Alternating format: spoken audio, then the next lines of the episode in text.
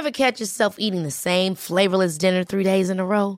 Dreaming of something better? Well, HelloFresh is your guilt-free dream come true, baby. It's me, Kiki Palmer. Let's wake up those taste buds with hot, juicy pecan-crusted chicken or garlic butter shrimp scampi. Mm. Hello Fresh. Stop dreaming of all the delicious possibilities and dig in at HelloFresh.com. Let's get this dinner party started.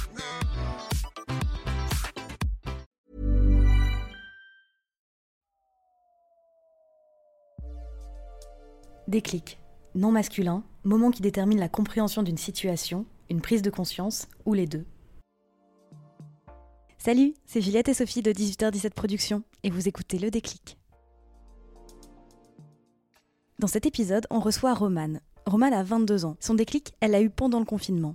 Elle a décidé de prendre soin d'elle et de sa santé mentale. Dans ce numéro du déclic, Romane raconte à quoi ressemble une prise en charge à distance, parle de l'importance de laisser du temps aux professionnels de santé pour établir un diagnostic et nous explique ce que tout ça a déjà changé pour elle. On revient aussi ensemble sur les tabous et les clichés qui pèsent sur les maladies mentales et qui font que tant de gens n'osent pas demander de l'aide ou ne réalisent même pas qu'ils en ont besoin. Salut Romane Salut. Déjà, est-ce que tu pourrais te présenter brièvement pour les 18h17 os? Alors, euh, je m'appelle Romane, j'ai 22 ans et euh, je fais du théâtre. voilà. Quel beau programme. et, euh, et j'ai une maladie mentale. Voilà. C'est-à-dire? Je suis potentiellement bipolaire, mais potentiellement borderline, mais potentiellement juste déprimée. On ne sait pas, mais je suis plein de choses à la fois, visiblement. Eh ben, on va parler. Tu as répondu à notre appel à témoins euh, sur le déclic en confinement. Donc, c'est un déclic que tu as eu dans, pendant le confinement. Ouais. Euh, tu le passais comment, en fait? Dans quel contexte ton confinement? Euh, J'en étais à deux dans 14 mètres carrés à Paris, euh, avec justement cette maladie qui était là. Et euh, Donc, vous étiez trois finalement. Du coup, on était trois. Ouais, ouais, ouais. Et puis, ouais, c'était un- peu compliqué. Mais euh, ça se gérait encore à peu près. Je- Avant le confinement, j'étais déjà confinée puisque j'avais un- une suspicion de Covid. Ouais. Et donc, du coup, le confinement était très très long. C'est quand tu l'as fait le Covid? Euh, Mi-février. Ah ouais? Mi-février. Ouais, je suis allée en Italie. Quelle bonne idée. Et, et du coup, voilà. Il y, a eu, il y a eu ça. Après, il y a eu des difficultés au travail. Donc, j'ai été mise en arrêt. Et euh, depuis le 5 mars, je suis en arrêt. on, D'accord. on est le, je sais pas combien, juin. Mais On est le 24, Ouais, il me semble. c'est ça. Et tu faisais quoi comme euh, travail euh J'étais euh, à la billetterie dans un théâtre D'accord. et aux invitations. Ok. Et le, enfin, sans indiscrétion, la raison pour laquelle tu t'as été mise en arrêt, c'est justement. Difficultés avec les patrons, Ok. beaucoup. Ouais. On m'a fait un peu travailler pour des missions sur lesquelles j'avais pas signé de contrat. Et on m'a mise au placard un peu euh, assez rapidement. euh, parce que ça les arrangeait pas. D'accord. Et, euh, et voilà. Et ça a été beaucoup de choses et des. Et beaucoup de patriarcat aussi. donc, On adore le patriarcat. Ouais, surtout dans le théâtre français, c'est formidable. et, et voilà, donc petit arrêt.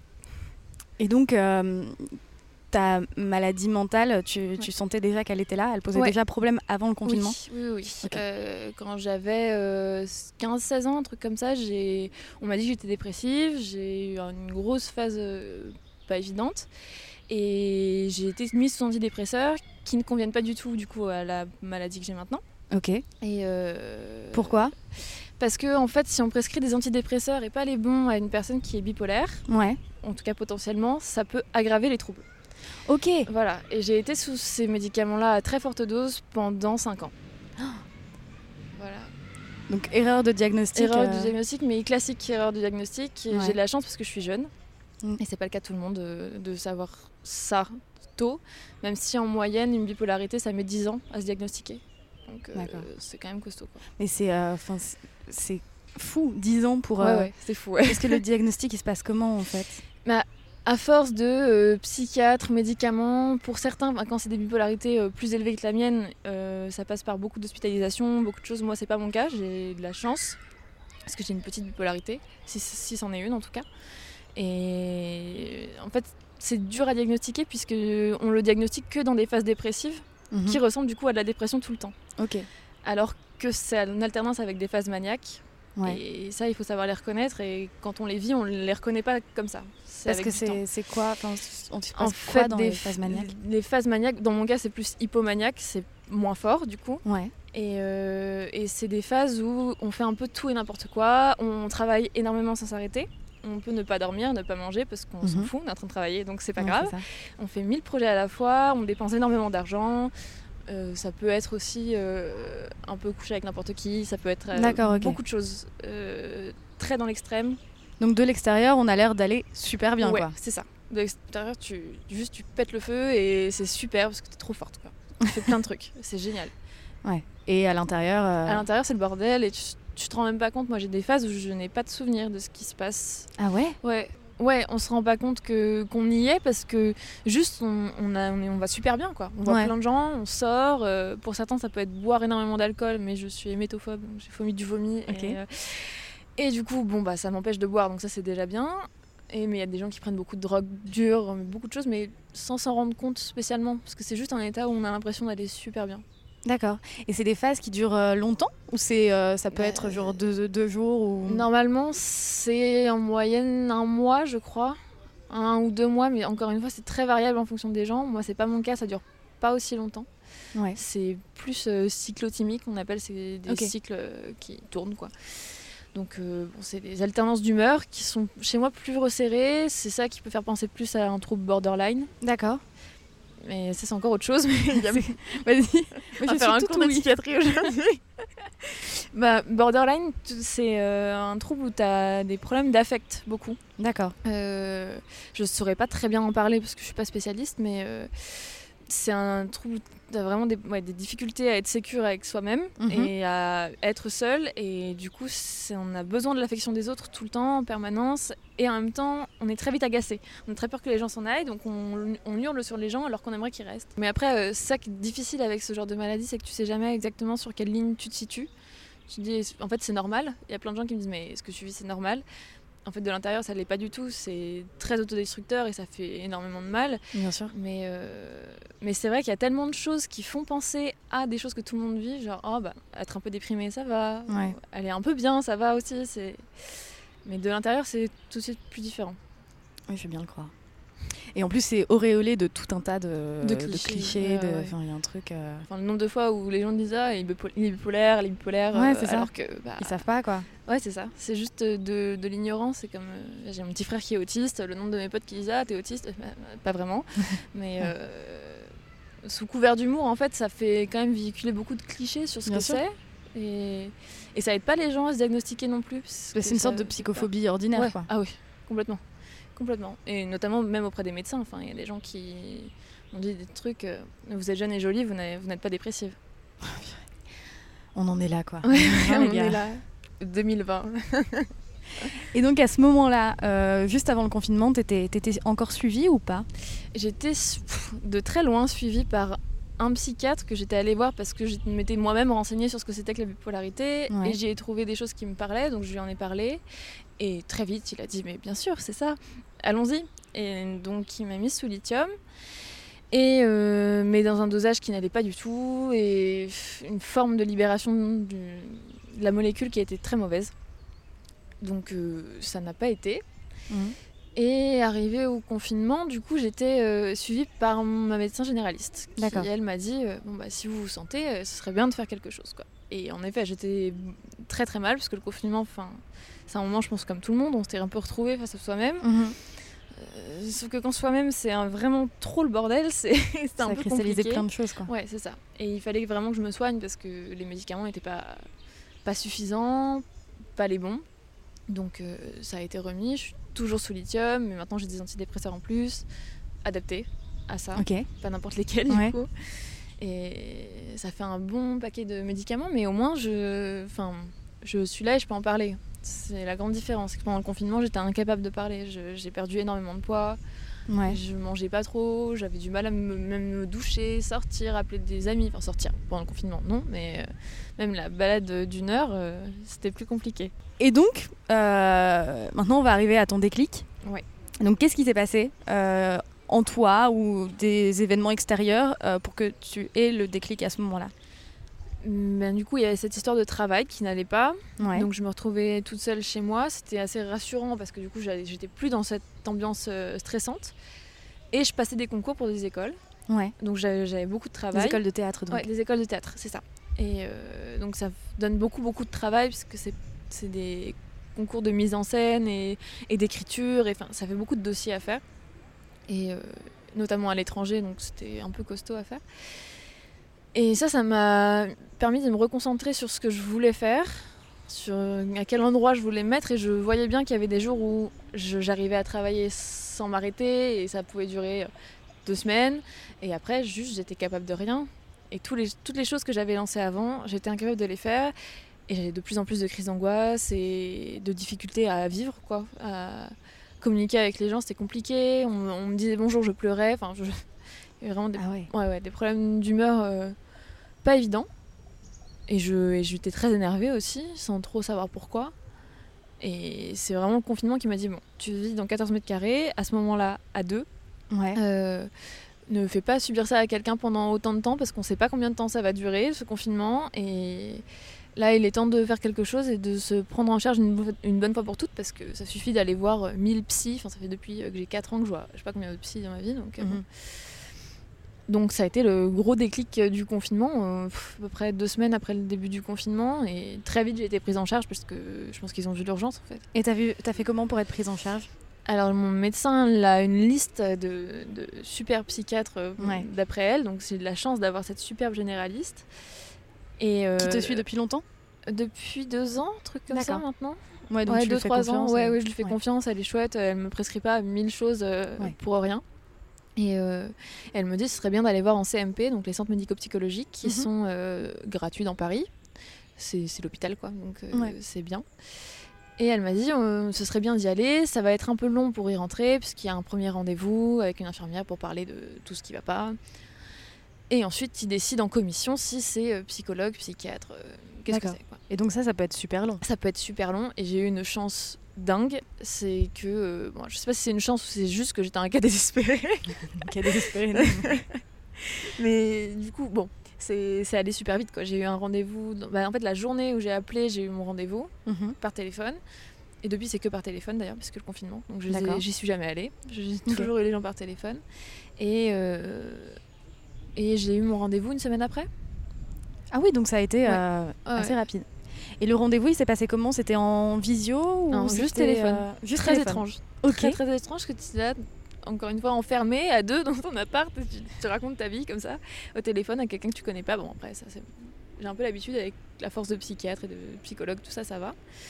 Mais euh, là on a on a vu l'urgence quoi et j'ai eu le nouveau traitement tout de suite avec toujours une demande de mon accord si, si ça ça m'allait parce qu'elle comprenait que je savais de quoi ça parlait les molécules aussi donc bon Hum, elle m'a mise sur le, bon chemin, je pense. Et tout en étant capable de parler de plein de choses. Donc, euh, c'était un chouette bon rendez-vous. Et, euh, et après, je l'ai eu au téléphone une fois par semaine euh, à partir de ce moment-là. Et est-ce que, à ton avis, euh, ça a changé quelque chose que ça se passe au téléphone Que tu restes chez toi? Parce que, euh, par exemple, il y a plein de gens qui ont arrêté d'être suivis pendant le confinement Mm. parce que bah, soit leur psy les avait pas prévenus que, enfin, ou faisait pas les, Oui, oui, bien sûr. les consultations par téléphone, euh, soit parce qu'ils se sentaient pas de le faire. Mm. Mais peut-être que en restant chez soi, là où il y a là où c'est le foyer, à la fois le cocon, mais le Oui. foyer aussi de toutes les angoisses. Est-ce que ça a changé quelque chose dans ta façon de t'exprimer Mm. euh, Un petit peu parce qu'on était à deux. Ouais. Donc, euh, ça demandait à l'autre personne d'avoir euh, ses écouteurs et de mettre de la musique très Bien fort sûr. pendant une heure. Mais après, c'est très personnel. C'est que je, je suis assez à l'aise avec le fait de, de, bon, bah, raconter euh, ce qui m'arrive. Ça me pose pas Bien de problème sûr. tant que je Bah, peux être tant soignée. mieux, en fait. Donc, ouais, tant mieux. Je trouve que c'est à force de répétition, tu vois. C'est pas normal en fait d'en arriver à ce stade-là. Je pense qu'on devrait être pris en charge avant. Mais, euh, mais du coup, oui, c'était assez confortable d'être par téléphone. Après, bon, t'as les problèmes euh, d'écoute. Elle mettait son haut-parleur, du coup, je comprenais rien à ce qu'elle disait, donc c'était moins évident. Je pense que j'aimerais bien y aller en, en physique, Ouais. Parce que ça change aussi le rapport que t'as. Et en même temps, le fait d'être à domicile et de pouvoir se déplacer. Enfin, j'ai eu des consultations quand j'étais chez mes parents, ailleurs en France. Ouais. Donc, euh, ça change un peu, parce que c'est une prise en charge comme si on te- vraiment on te suivait vraiment. D'accord. Une histoire où tu te sens pas lâché dans la nature parce que tu vas pas. Ouais. Et ça, c'est vrai que C'est précieux, quoi. Ouais. Et ça te fait pas bizarre de te dire que c'est ta psy, donc Ouais. euh, psychiatre, Psychiatre, ouais. psychiatre. euh, bah, tu sais peut-être même pas à quoi elle ressemble. Ouais, non, j'ai cherché sur internet parce que je suis trop intriguée. Bah ouais. et je sais pas. Je sais juste qu'elle est jeune parce que, bon, vu la manière dont elle a de parler, elle n'a pas trop de tabou, ça va, ça marche bien. Mais ouais, non, c'est étrange. Hein. T'as juste le nom de quelqu'un, euh, tu reçois tes ordonnances par mail et voilà quoi. C'est fou. C'est très étrange. Puis t'as la voix, quoi. Ouais. aussi. Donc ça, enfin, ça, tu peux t'imaginer plein plein de trucs, ouais. Et qu'est-ce que ça a changé dans ta vie en fait Euh, Là maintenant, à l'heure actuelle, parce qu'on est à donc un mois et demi du déconfinement. Ouais. Tu continues de l'appeler euh Ouais. Ouais. Toujours parce que euh, j'alterne entre être chez moi à Paris, être chez mes parents, donc en province. Mais du coup, bon, voilà, je, je continue de l'appeler. J'ai oublié ta question. Je te demandais ce que ça avait changé dans ta vie maintenant. Ah ouais, ça a tout changé. ça a vraiment tout changé. Bah, déjà, d'avoir une prise en charge complète avec des gens qui font attention à ce qu'on leur dit, qui ne mettent pas de diagnostic tout de suite. Moi, je parle de bipolarité ou de troubles borderline, qui sont des choses qui se recoupent, mais qui sont pas du tout les mêmes troubles, pas du tout. En fait, j'en sais rien, et elle non plus, elle ne veut pas me poser un diagnostic tout de suite dessus, donc ça allège un peu ce, ce truc de tout de suite on vous met une étiquette dessus et on avance. Là, euh, j'évolue quoi, tout de suite, c'est beaucoup plus agréable. Et, et puis même, enfin, la prise en charge, euh, bah, les médicaments sont bons quoi.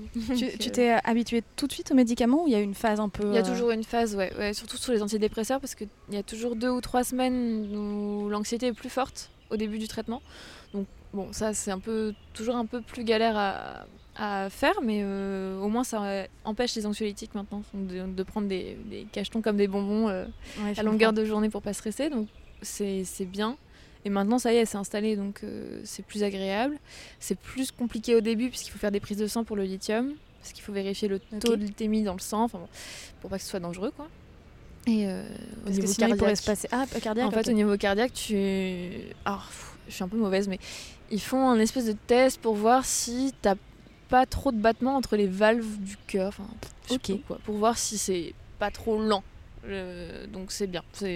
Elle, elle vérifie vachement ça, donc elle est très prudente. Et ça, c'est super parce que du coup, c'est un vrai suivi et ça me permet d'être tranquille au quotidien. Ce qui n'était pas le cas avant. J'avais un peu l'impression d'être toute seule à devoir gérer euh, mes, mes trucs et, et potentiellement appeler quelqu'un, moi, quand ça va pas. Sauf que bah, quand on est malade, on se rend pas forcément compte que ça va pas. Donc, euh, Oui, ou on n'ose pas le dire. Ouais, ou ce aussi. genre de choses, quoi. carrément.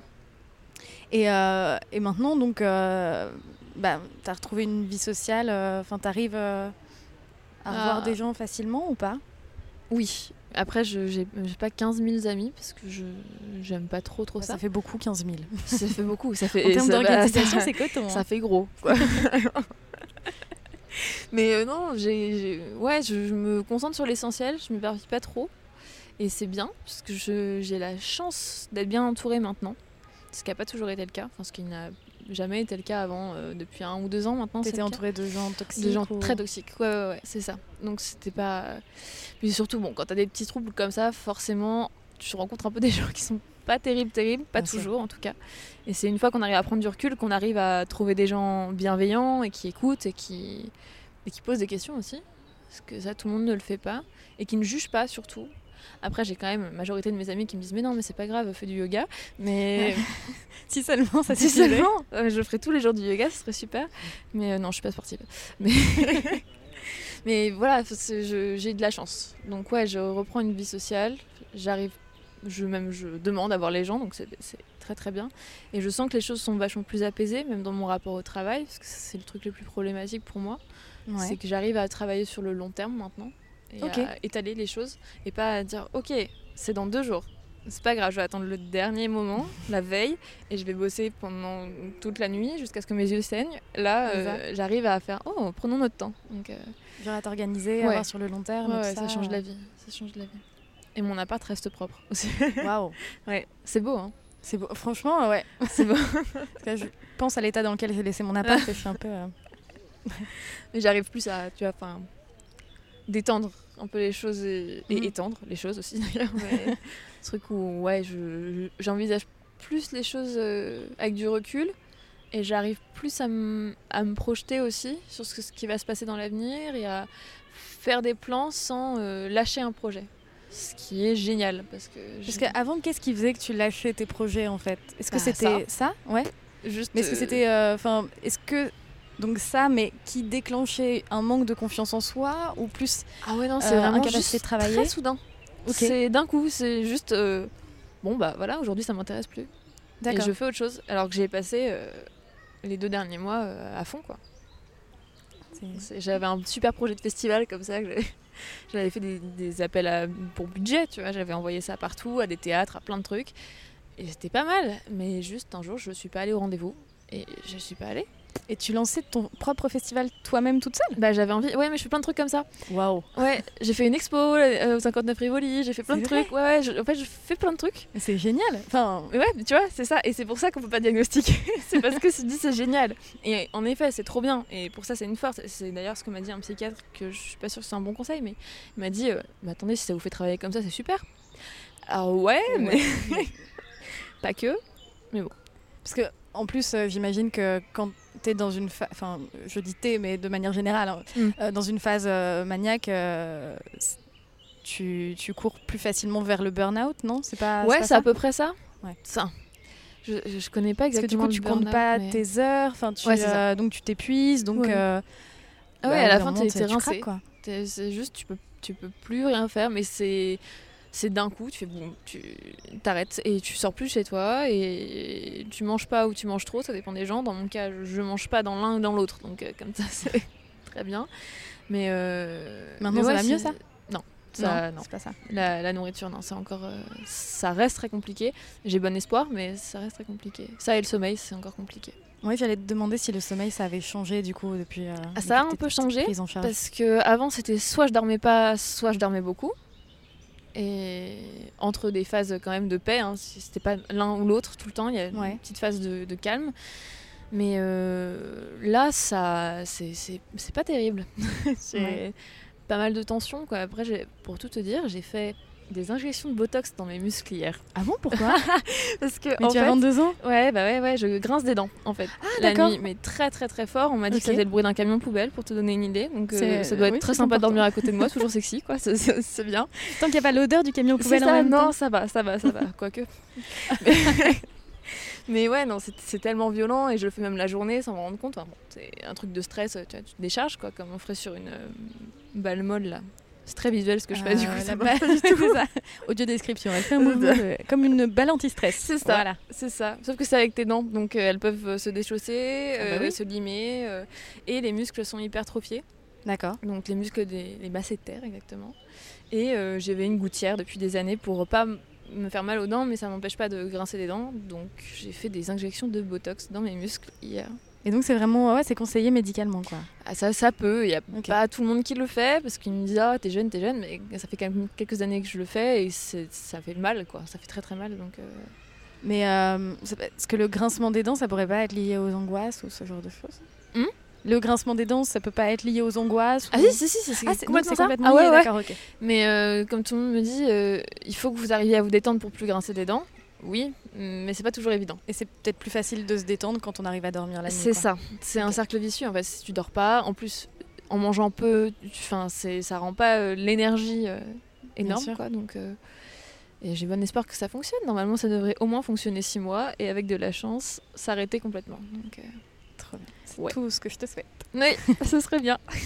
Et on parlait tout à l'heure de donc euh, le diagnostic, euh, enfin ta psychiatre qui ne veut pas mettre de diagnostic Ouais. euh, tout de suite. Euh, mais ça se passe comment un diagnostic? Tu le sais Elle t'a un peu dit euh, ce, qui, ce qui allait se passer pour euh, après? Rapidement, on en parle. Il y a des centres experts euh, autour de Paris. Je crois qu'il y en a, à, je sais plus où, euh, Créteil, je crois? Ouais. Sans Ouais. doute, qui sont des centres où ils viennent vraiment spécifiquement travailler sur, euh, par exemple, bah, la schizophrénie, la paranoïa, la bipolarité, parce qu'en fait c'est des spectres euh, tous très proches, et l'autisme parfois aussi, je crois que Créteil le fait justement. Et, euh, et donc là-bas, il y a des batteries de tests qui sont possibles de faire entre des IRM, euh, enfin, tu peux faire plein de choses, il y a beaucoup de questionnaires, beaucoup d'entretiens, des trucs comme ça. Donc, je ne sais pas exactement comment ça va se passer. Moi, j'ai aussi mis sur la table un potentiel problème hormonal, puisqu'on Ok. n'en parle pas trop de ça, mais je suis tombée dessus, donc euh, vive Internet. Mais euh, c'est un, une sorte de SPM, mais, euh, donc syndrome prémenstruel, mais. Vraiment très énervé. Ok. Ouais, ouais, ouais. Donc, pourquoi pas Parce que C'est-à-dire, c'est euh, enfin c'est un truc. qui, en fait, c'est tellement violent que ça déclenche des troubles de l'humeur. Ah ouais? Donc ça pourrait. Mais à côté de ça, il y a quand même ce truc de euh, le côté sécure qui est pas encore super bien, ou la bipolarité. Donc bon, il y a plein de choses à chercher. Donc c'est pour ça que ça met autant de temps, je pense, si tu veux Puis faire un bon diagnostic. Aussi souvent, il n'y a pas une seule chose en fait. C'est euh, bah ouais. euh, voilà, c'est il y a Ça plein de ramifications. euh, oui, certes, pour certaines personnes, oui, mais. Ah, J'aimerais bien que ce soit une. J'aimerais beaucoup que ce soit l'hormonal parce que ça veut dire qu'on peut vraiment agir dessus vite. Après, bipolaire, on peut, on peut vivre avec. Surtout, mon type, c'est, ce serait plutôt un type 2 apparemment. Mais, il y a combien de types de bipolarité Si je dis pas de conneries. Ok. Ouais. 3, après il y a de la cyclothymie, après il y a la borderline aussi. Mais... Enfin, je ne veux pas les comparer parce que c'est pas la même chose, mais il y a des choses qui se recoupent. Donc, euh, D'accord. euh, Non, mais sinon, oui, en, en durée de diagnostic, enfin, pour savoir quand est-ce que ça va être fait, euh, pff, ça va être très compliqué, quoi. Parce que elle, elle veut pas parce qu'elle me connaît depuis trop peu de temps, donc ce que je trouve sûr. très bien, du Mhm. coup. Parce que elle C'est se- plutôt rassurant. Ouais, c'est rassurant, c'est clair.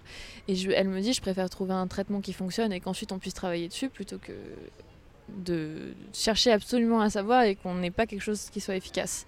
Donc bon, je préfère faire ça dans ce sens-là aussi. Euh, tu nous as dit à Juliette et moi quand on préparait euh, l'interview que tu avais envie de, de parler euh, donc, euh, dans le déclic parce qu'il y avait une sorte de, de, de chape de plomb sur les, les maladies mentales. Tu le ressens dans ton quotidien ça? Ouais, assez. Moins maintenant, parce que je m'entoure de gens qui quand même comprennent. Après, euh, c'est vrai qu'on se retrouve très souvent quand même confronté à des gens qui... euh, bah, la psychophobie ordinaire, quoi, partout, euh, où c'est juste... euh, soit ça n'existe pas, soit j'en fais 3 tonnes, soit c'est... Enfin, c'est- il y a toujours pire. Et en effet, il y a toujours pire, Mhm. surtout dans mon cas, parce que c'est vrai que c'est un truc qu'on n'arrive pas trop à cerner. euh, c'est pas visible. Enfin, je, je, je roule pas à 300 sur l'autoroute quand je suis en phase maniaque, ce qui Ouais. arrive à certaines personnes. Et là, tout de suite, on, on sait. Mais euh, et en plus, je suis jeune encore, donc il y a plein de gens qui me disent mais c'est pas grave, c'est pas ça. Donc ça, ouais, dans le quotidien, c'est. Et puis aussi, enfin, euh, ce qui- ce qu'il faut que ces gens se rendent compte, c'est que c'est pas parce que ça pourrait être pire que ça pourrait pas être mieux. Enfin, c'est ça. C'est c'est bien que ça, mieux, ouais. ouais. C'est clair. Non, puis je sais pas, c'est juste. euh, plus on va réussir à en parler, et plus on va pouvoir travailler dessus. Enfin, c'est ce que je répète souvent à des amis qui vont pas bien, qui osent pas aller voir de psy, euh, rien que de psychologue euh, classique, enfin, où c'est pas non plus des problèmes euh, dangereux quoi pour les gens non plus. Et quand bien même celle-là, il faut faire quelque chose, d'autant plus, surtout quand les personnes ont des pensées suicidaires, parce qu'en fait, enfin ça c'est pareil, ça court les rues et on n'en parle pas assez. Mhm. Donc euh, il faut se prendre en charge parce que enfin, si on a un pied qui gangrène, on va pas rester chez soi à rien faire en disant que ça va passer tout seul, on va mettre un peu d'alcool dessus et c'est fini. Euh, c'est comme se bourrer la gueule chez soi quoi et, ne- et attendre que ça passe. Donc euh, non, je pense qu'il faut. oui, pour moi c'est important d'en parler parce que parce qu'on n'en parle pas assez et surtout que les exemples qu'on a, c'est soit des gens qu'on a mis à l'asile euh, sous camisole ou euh, et enfin et encore que c'est tout est diabolisé à fond quoi. On peut pas euh, travailler dessus euh, tranquillement. Il faudrait regarder nos voisins le Canada. Parce que eux ils vrai, sont, font de- sont vachement plus développés au niveau de la psychiatrie. Ils en parlent beaucoup plus. Ils ont beaucoup d'associations et c'est un. Ça a l'air en tout cas d'être un sujet euh, comme un autre. C'est un, sujet de médecine. C'est désacralisé complètement. Bah quoi. ouais, c'est ça. C'est génial. Parce que c'est pas parce qu'on le voit pas que c'est pas là, quoi. C'est toujours le- la phrase euh, bateau, mais en fait, Bien ouais, sûr. quoi. Ouais, et puis à un moment, on finit par le voir aussi. Ça, faut pas l'oublier, c'est qu'à force de ne pas le voir, ça, ça gangrène de l'intérieur. Et là, Ça fait des dégâts, quoi. Ouais, c'est dangereux après. Non, mais c'est vrai qu'après, c'est les gens, quoi, qui ont une, une vision de la psychiatrie en France comme si c'était l'enfer. euh, je vois des parents terrorisés à l'idée d'emmener leurs enfants chez des psychologues. Bah, Ouais, qui font mm, l'autruche. bah euh, ouais, c'est ça. Alors que, à force de mettre tout sous le tapis, c'est. Putain, je suis la reine des métaphores aujourd'hui. Mais ça. enfin, c'est- dégueulasse à la fin, quoi. Faut faire quelque chose. Et toi, peut-être que tu vas pas vouloir répondre à cette question, mais tes parents, ils ont tout mis sous le tapis ou au Non. contraire, ils ont. Non, non, non. Ok. Ma- bah, à la base, j'allais plus voir des psychologues parce que mes parents sont divorcés. Mhm. Et que j'ai des rapports assez conflictuels avec mon père. Enfin, pas conflictuels en fait, je n'ai pas de rapport avec mon père. D'accord. Mais euh, donc non, ma mère a toujours été euh, assez euh, ouverte à ce que je parle et à ce que j'aille mieux.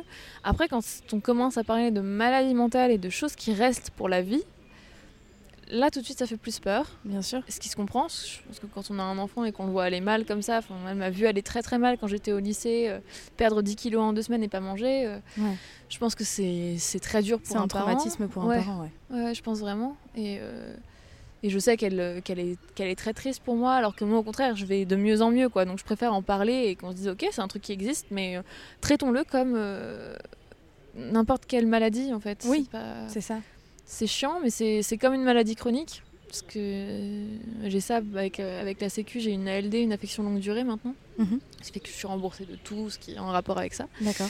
Donc euh, c'est vachement bien. Mais... Oui, tu peux mener une vie normale, enfin la plus normale possible. Mais carrément.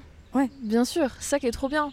Et au contraire, plus on traite les choses, et plus on, on s'épanouit en fait. Enfin, sinon c'est super mortifère. Et puis et puis c'est pareil, je pense qu'on a une grande peur des médicaments en France. Mhm. Quoique, on se, on se drogue pas mal en fait, je dis un peu de conneries, mais euh, on, prend beaucoup de doliprane et tout, oui, ce genre Oui, non, mais je vois ce que tu veux dire. En fait, on a peur de prendre des anxiolytiques, des antidépresseurs. Euh. C'est ce que ça veut dire en fait. C'est l'idée de ah putain, euh, je vais être complètement taré si je prends ça. et de dire mais non, c'est bon, je vais me débrouiller tout seul. Et non, en fait, ça arrive. En tout cas, là pour les gens qui ont juste des passages dépressifs, c'est important de le dire. Ça arrive, c'est pas mhm. grave. Et on a le droit d'avoir besoin de béquilles parfois, parce que si on va trop mal pour soi et qu'on ne sait pas de bien, bah, il faut un peu remonter.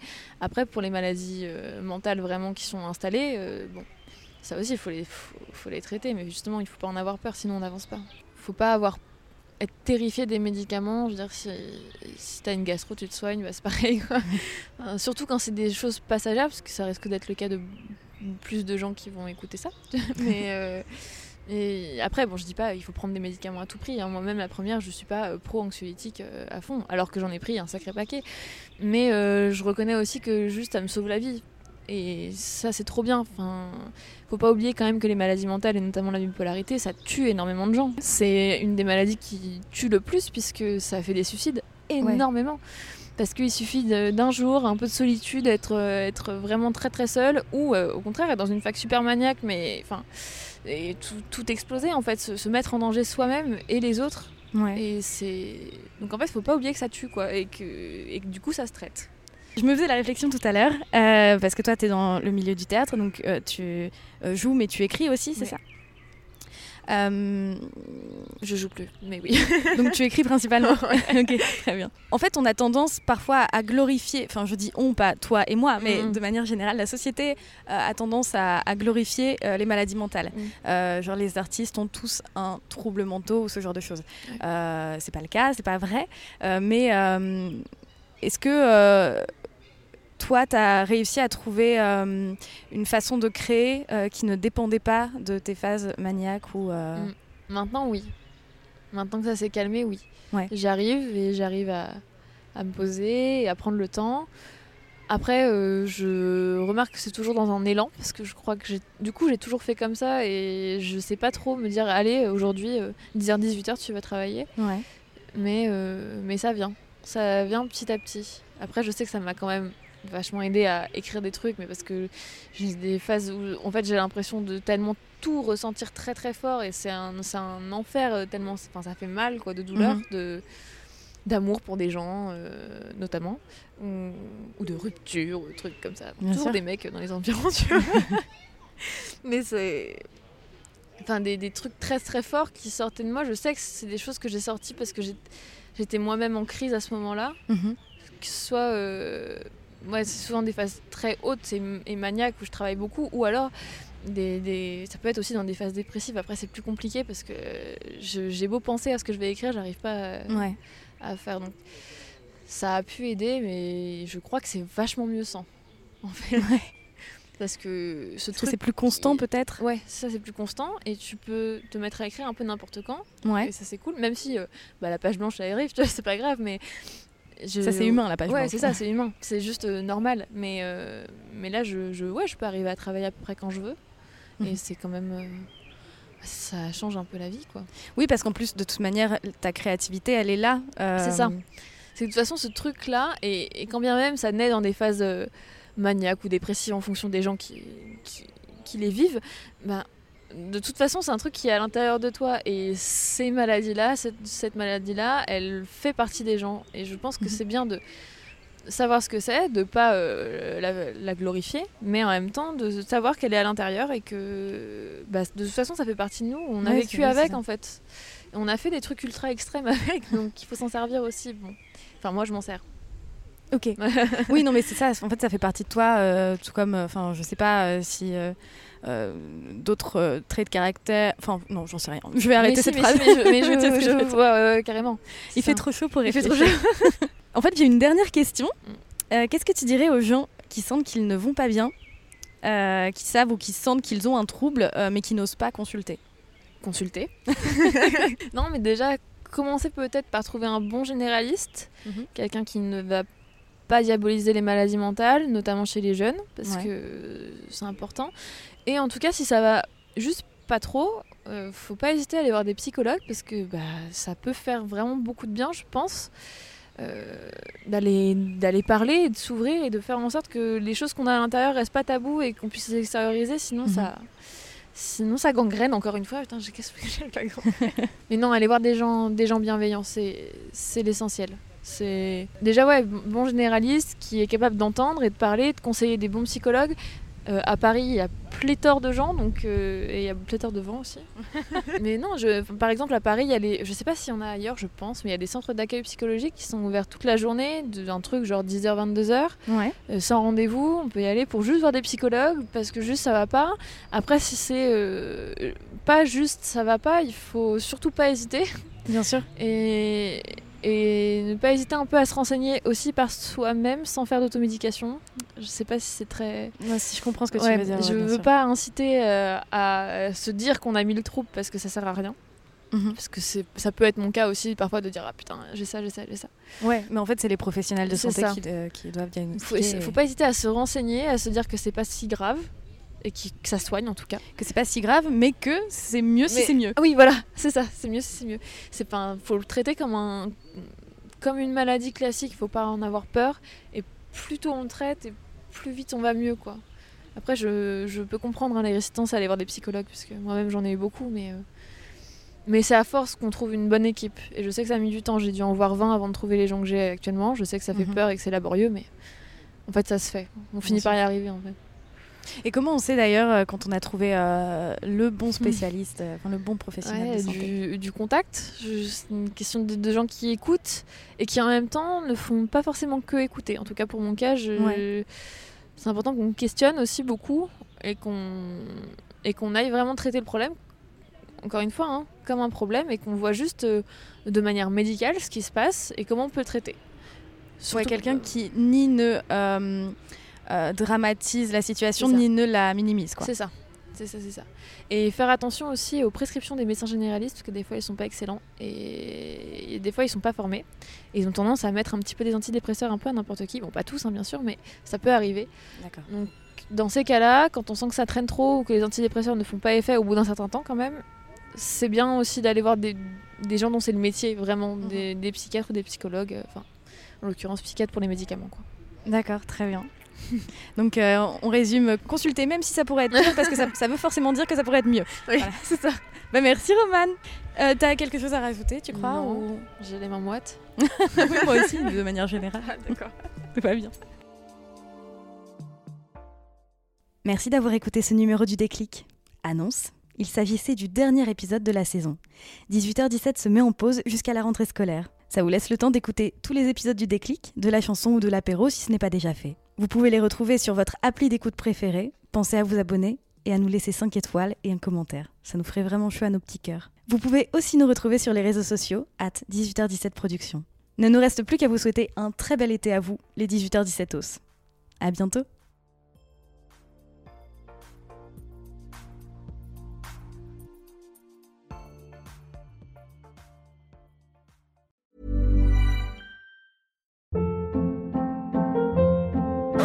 Hold up. What was that? Boring. No flavor. That was as bad as those leftovers you ate all week. Kiki Palmer here, and it's time to say hello to something fresh and guilt-free. Hello Fresh. Jazz up dinner with pecan-crusted chicken or garlic butter shrimp scampi. Now that's music to my mouth. Hello Fresh. Let's get this dinner party started. Discover all the delicious possibilities at hellofresh.com.